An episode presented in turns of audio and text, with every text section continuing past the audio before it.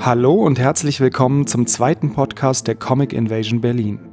In dieser Sendung sprechen wir mit Ellie Fitzgerald. Sie ist in Berlin lebende amerikanische Künstlerin und macht Comic-Workshops für Geflüchtete. Ich bin Carlos und neben mir sitzt Lara. Hallo Lara. Hallo. Und hi Ellie. Hi. Ja, wir werden mit Ellie gleich auf Englisch reden, aber vorher auf Deutsch noch einige Comic Invasion News und hinterher wieder einige Veranstaltungshinweise. Comic Events in Berlin in der nächsten Zeit.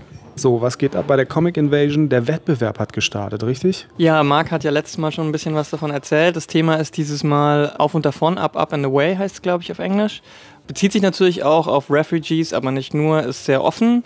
Und da kann man jetzt ähm, seine Sachen einreichen bis Mitte März. Bis zum 11. März kann man da seine Sachen einreichen.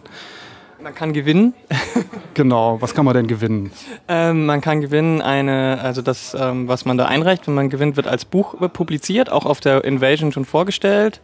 Ähm, und man kriegt natürlich auch Space auf der Invasion und like a mentorship or ja, like mentoring. Genau. Mentorship. Exactly. Genau, da ist, äh, es gibt ein wie heißt das auf Deutsch? Ein, ein Comic-Stipendium. Comic ein Comic-Stipendium mit finanzieller Hilfe und Mentoring für ein eigenes Comic-Projekt. Das ist doch eine schöne Sache. Also, ja, da kann jeder und jede mitmachen. Also, egal wie groß, wie klein, wie erfahren, einfach mal probieren. Es gibt, äh, ihr müsst auf die Website schauen, es gibt da bestimmte Anforderungen an das Format und an die, an die Länge wahrscheinlich auch.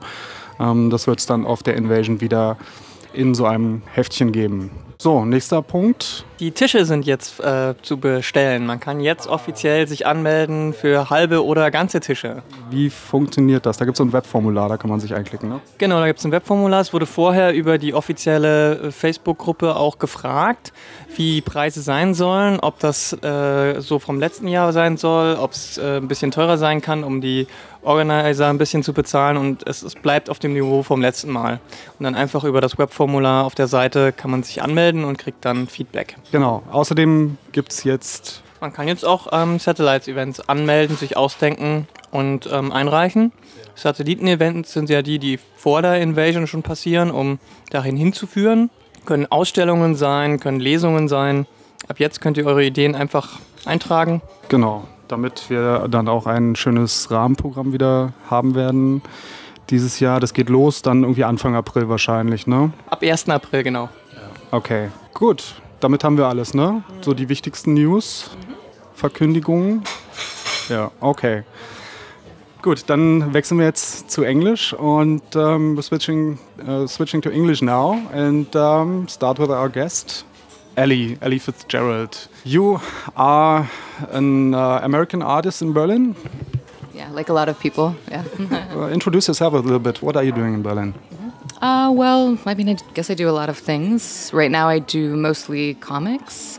Um, I do two regular comics. One's called Hungover Bear and Friends, and it's for McSweeney's in America. And the other one is Art Zombies for Art Magazine and uh, in Hamburg. Um, and besides that, I do lots of drawings, and I sometimes do or sometimes write about art, and I teach. Yeah, that's it. Can you tell us a little bit about your background? Where you're from? What what's your what's your art background?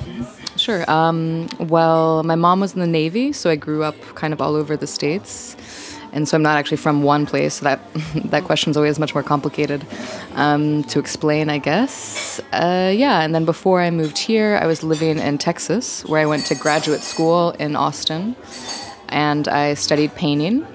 Uh, I also before that, I went to a liberal arts college and studied creative writing and some other things. And and during that time, I, I kind of wanted to be maybe a comic artist. Actually, I wanted to um, do like newspaper comics, you know, like Peanuts. Yeah. and I yeah, I know it was sweet. And I even had my own comic uh, in the in my university paper called Patent Sweater. That was the name. And um, yeah, and I kind of wanted to. I came a little bit close to getting syndicated, even though that the whole system kind of collapsed in a way. But um, yeah, and then I went to graduate school and I started to engage more with like high art. Uh, I'm like putting quotation marks there. Um, and started doing paintings and installations and uh, yeah, and then I didn't really do comics for a while until I moved to Berlin, uh, which was seven years ago. And then I was kind of burnt out on this whole art scene, and then I just started doing more comics and writing. Yeah, I mean, it took it took me a long time, I think, actually, to get back into it and to figure out. I had to sort of like teach myself in a way because I had been I'd become I think pretty good at painting, but actually like learning how to tell stories and how to draw like in an intricate way isn't something that actually came so naturally to me because I like to draw big and gesturally.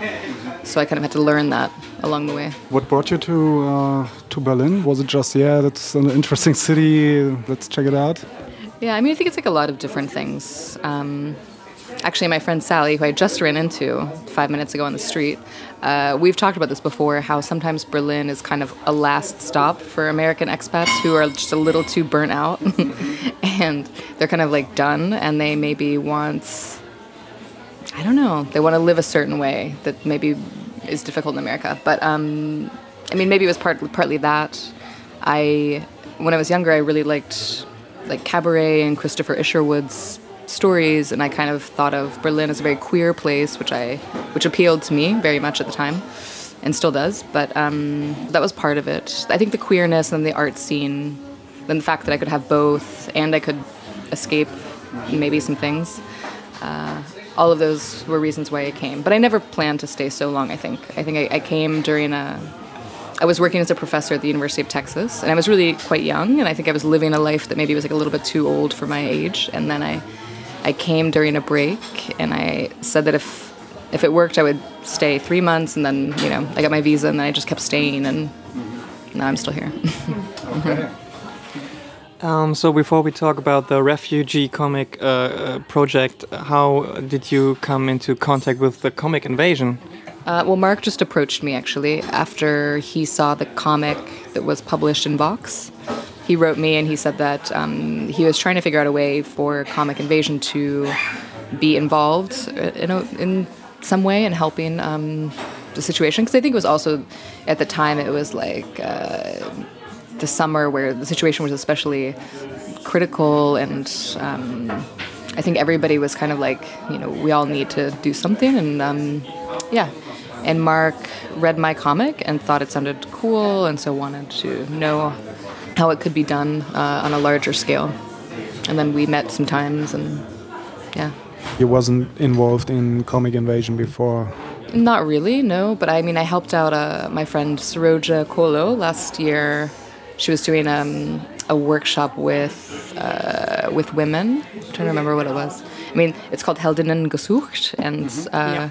Yeah. and we did like a little workshop there last year. But I didn't. I wasn't officially involved in, in comic invasion or anything. Yeah. And now you're doing comic workshops with refugees. That's quite an interesting project. How did this happen? What was your idea behind this?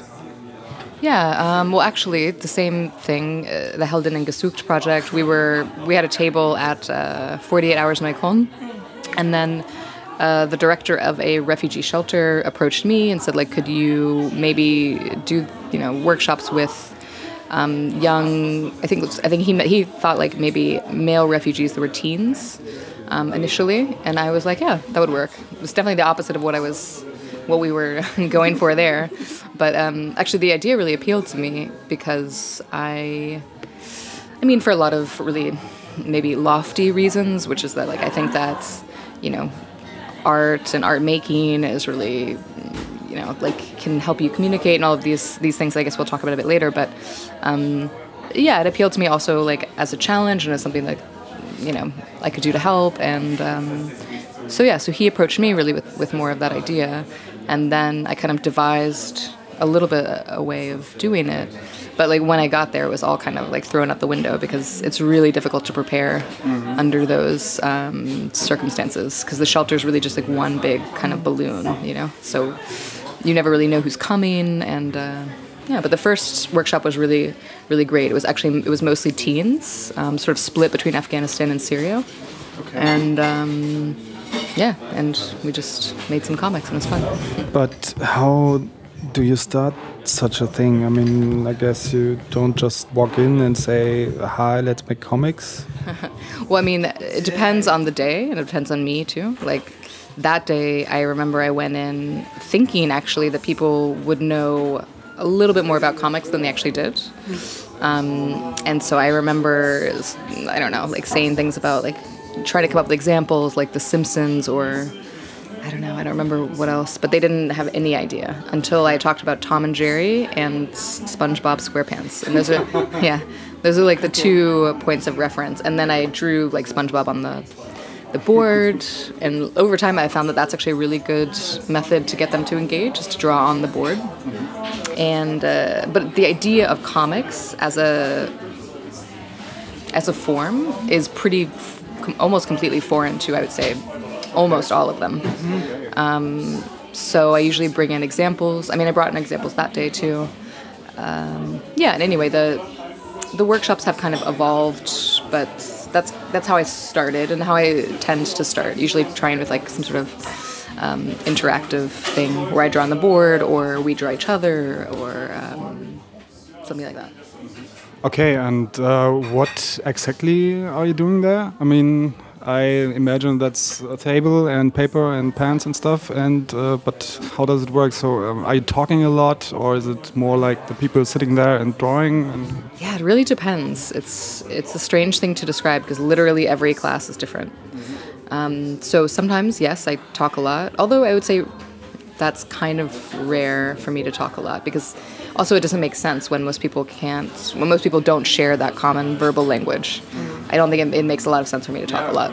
Um, but I, I do try to talk and i also try to i think that the more interesting thing for me has been that the fact that i'm also you know not to brag but i'm really quite skilled like drawing wise and i can do it really quickly. So for me that's been the most helpful thing is that i actually can draw what i what i mean instead of saying it which in some ways, you know, as a like shy teenager would have been like my preferred mode of communication period you know? Um, so it's actually kind of nice to be able to do that with people. And then you know sometimes like one one day we had this class where nobody talked and it was actually really beautiful. It was like um, uh, they were mostly from Afghanistan, and then this one like guy from Pakistan, and he was singing like traditional Pakistani songs, and we just all drew for like two hours, and nobody talked to anybody. and we mostly drew like you know trees and. I think he, the guy who was singing, he um, he was actually really really talented, and he drew some from. Um, I brought in Max and Where the Wild Things Are, and he drew a mm-hmm. couple panels from that, mm-hmm. but like altered them and made them really like a like more jungle like and um, yeah so that's an example that like that class was really interesting to me but we didn't we barely spoke and then other classes you know I, I will speak more just depends. Yeah. And uh, at the end of each workshop, um, how do you like conclude the thing? Do you talk then, or what? How do you end these things? Yeah, that's a really that's a really good question. Um, usually, I just say, you know, we're done. I have to go, or you know, it also depends. I try not to. I, I, try not to cut it off too early. I mean, if they're really in the middle of a drawing and I think they're into it, then I probably will just like let them finish the drawing um, before I leave. So I guess I try to end it organically, and also maybe you know sometimes I'll end it early too if a lot of people are finished or seeming disinterested instead of starting on something else. I think it's good to end it when people like feel like it should end a little bit. Yeah. I mean, generally that's what I've learned. It's like at least in the current in this specific shelter because it's completely open. There's not a separate room, and people come and go like as I'm doing this. It's not. It doesn't make as much sense to have it structured in a really mm. strict way. Whereas I think in other cases, you know, and like when I come back from the states, where I'm going for a few weeks, um, you know, maybe in the future I'll do it at other shelters that have a separate room and they have people already that are there, and then that demands a little more structure, I think. But as it is currently, I kind of have to just play it by ear, you know, like see how each class goes. And um, what do you do with the drawings themselves? Do you, do you show them around to each and every one and then you keep it, or how do you do that? Yeah, that's a really good question. Uh, I do try to show all the drawings.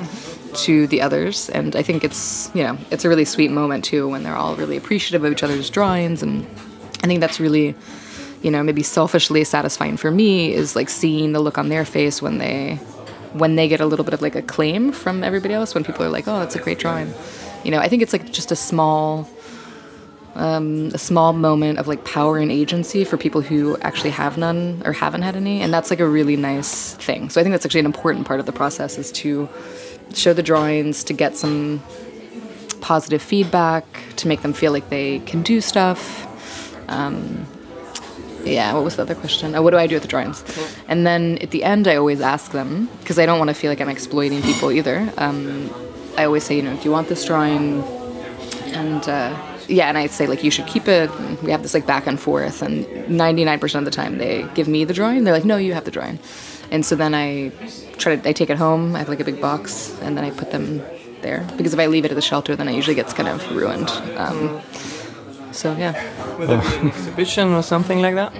Yeah, there was an exhibition actually that Mark sort of helped um, uh, organize uh, with um, Jana Kreisel, also I should say, and yeah, that was with Amnesty International in December in Mitte with the Neue Schule für Fotografie, and yeah, that was great. It was just we just showed their original drawings and then some photos of the workshop and um, the my comics of their comics. Um, yeah, and it went well. I mean, there are no. I don't have any concrete plans to show the drawings in the future. Although I think that would be interesting.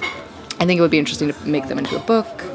But yeah, I've been super busy. I have all these ideas, but it's a little hard sometimes to like make them come together. Um, which is why it's good to have Mark and Comic Invasion and doing these things too. Oops. I mean, for me personally, it's also interesting to like record it in comic form. Like that's also something that I'm as interested as I am in the comic workshops, which offer a lot of different satisfying moments and connections with people. Like for me, it's also interesting to talk to people, learn their stories, and I'd like to make more comics about that and for myself and you know to also tell people's stories and get it out there in a different way. Um, so I think it's an interesting project. I think in that it's it's interconnected and complicated because there's all these different sides, and then, like I said, it's it's hard to also to navigate, you know, how not to exploit people, to respect them and their drawings and their personhood, and to tell those stories responsibly. And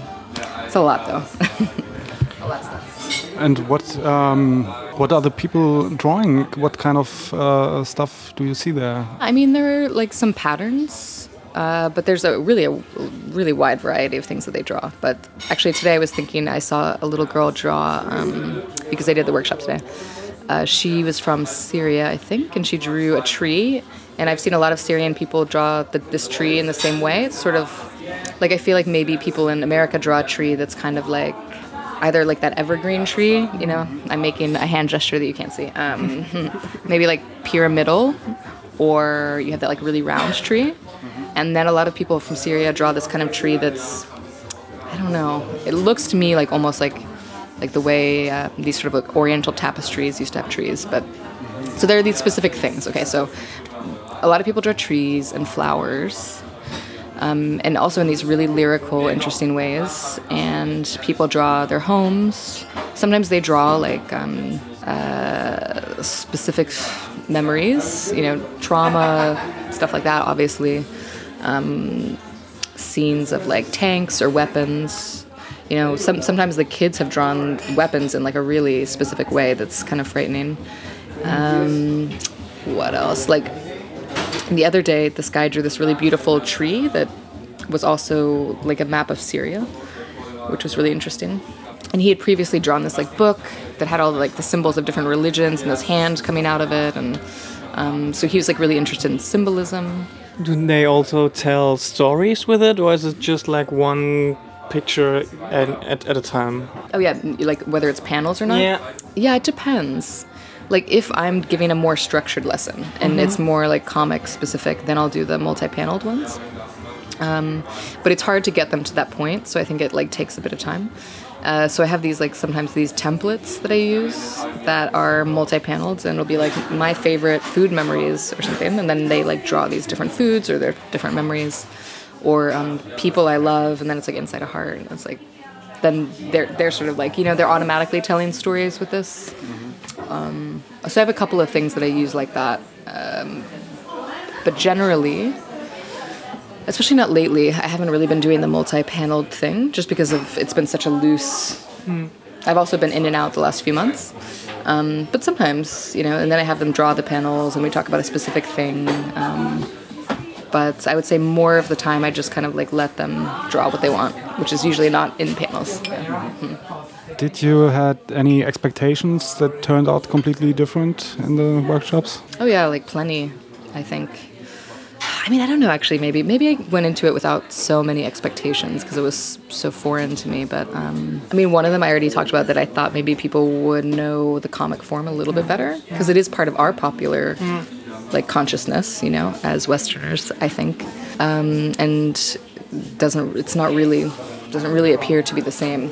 You know, I learned a lot about like which languages are spoken where, or. Um, oh yeah, how do you communicate there? You said with drawings, but otherwise. Well, a lot of it really is with pictures, um, and then a lot of times I will have like a helper or assistant. Mm -hmm. I've been like quite lucky that there's always been one person in the shelter um, although, I mean, I say lucky, but I always try to find that person.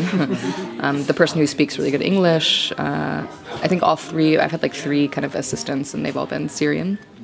They were really nice. Mustafa, who was at the, um, two of them were at that Amnesty show. Um, so Mustafa is from Aleppo, and he was really great. His English was amazing.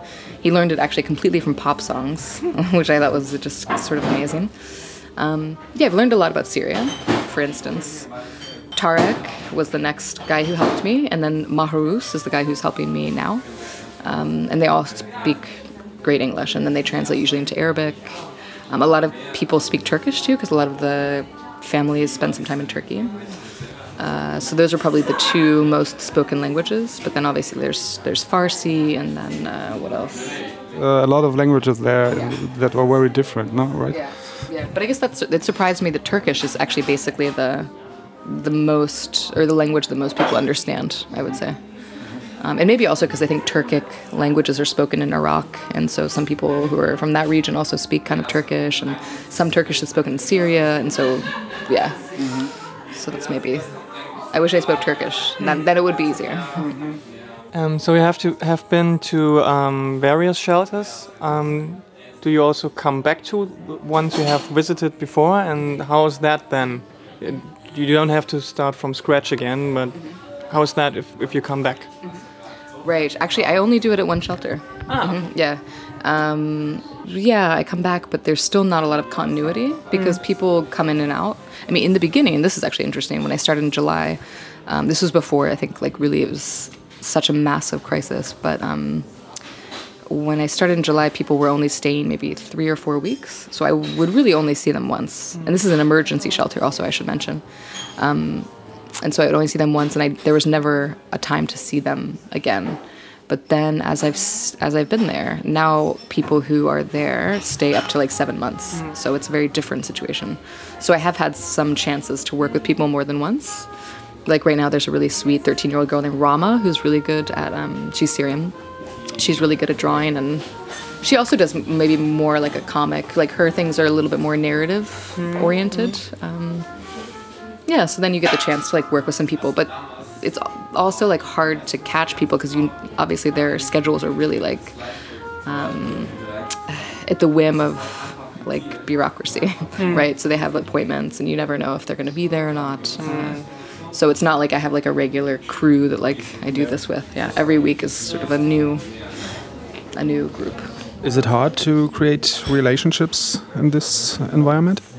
No, I would say actually the relationships happen really quickly. I think, um, which is very nice. We exchange emails and um, yeah, I find the relationships are actually really yeah they come quicker maybe because of the nature of the circumstances. Um, but actually one difficult thing is that that happens and then you know they're leaving or they leave without you even getting a chance to say goodbye because they leave and nobody you know knew and uh, yeah so that's sort of a, a difficulty, I would say. I mean, for me, not maybe not as much for them, but. Okay, some things left we have to mention about the project. Oh, is there anything that I want to say? Oh gosh, I don't know. Have you shown them uh, Miss Marvel? Miss Marvel. No, I haven't. That's a good one actually. She's uh, where's where's like her? Where's she from again? I think uh, her parents are from Pakistan, so it's not completely the same, but at least she's a person of color with a hijab or something. Yeah. So maybe it's just Yeah, that's a good um, idea. This is one thing also when I get back I hope to work on a bit more, you know, getting these kind of like um, getting a bit more material for the workshops um, that they can relate to in a way. I mean, one interesting thing is actually I showed um, which I found maybe you were mentioning surprises before. I showed Tarek, who was my uh, assistant. I had him read Persepolis, and he, but he's sort of, and he's from Syria. Um, he had this like this take on it, which I had to respect, which is that uh, like in the book, I don't know if you remember the second one, but she kind of like loses her virginity in Austria, and he was sort of like, well, like I don't think he was like in my culture, I just you know, she might have like maintained her virginity, and I don't think you, like you maybe you should be telling. Uh, telling me that like you should have or like this book shouldn't be saying that you ha- should have to change that aspect of your culture to like assimilate into some sort of European idea of whatever like sexual freedom. And I thought that was like a really interesting thing that I wouldn't have I wouldn't have really thought about. Yeah but so yeah Uh, have you changed something? Um, have you learned that something doesn't work and uh, you have to do it uh, another way and or stuff like this? Oh yeah, I mean I've learned a lot of that. um, for instance, one time I brought in a Charles Burns book. I think it was X'd Out, or the other one, the one that followed that, and uh, these young girls were like giggling over it and like holding on to it, and then. And then some people saw it, and we realized that they were looking at this page that was like a naked woman, and like you know, I realized that maybe that was culturally inappropriate, and uh, so yeah, stuff like that I feel like has happened quite a lot. But I think everybody's kind of so really so lovely. I really haven't had any bad experiences. Nobody's ever been a jerk to me, really. Um, so even though stuff like that has happened, I think everybody has a certain amount of um, respect for each other and respect for each other's cultures and kind of like an openness that is is nice and maybe also surprising for some people who might think differently, you know. But it's not like I think I think you know the people who are there are respectful of yeah like each other and each other's cultures. So for the most part. Do you have um, any more plans in this context for the project?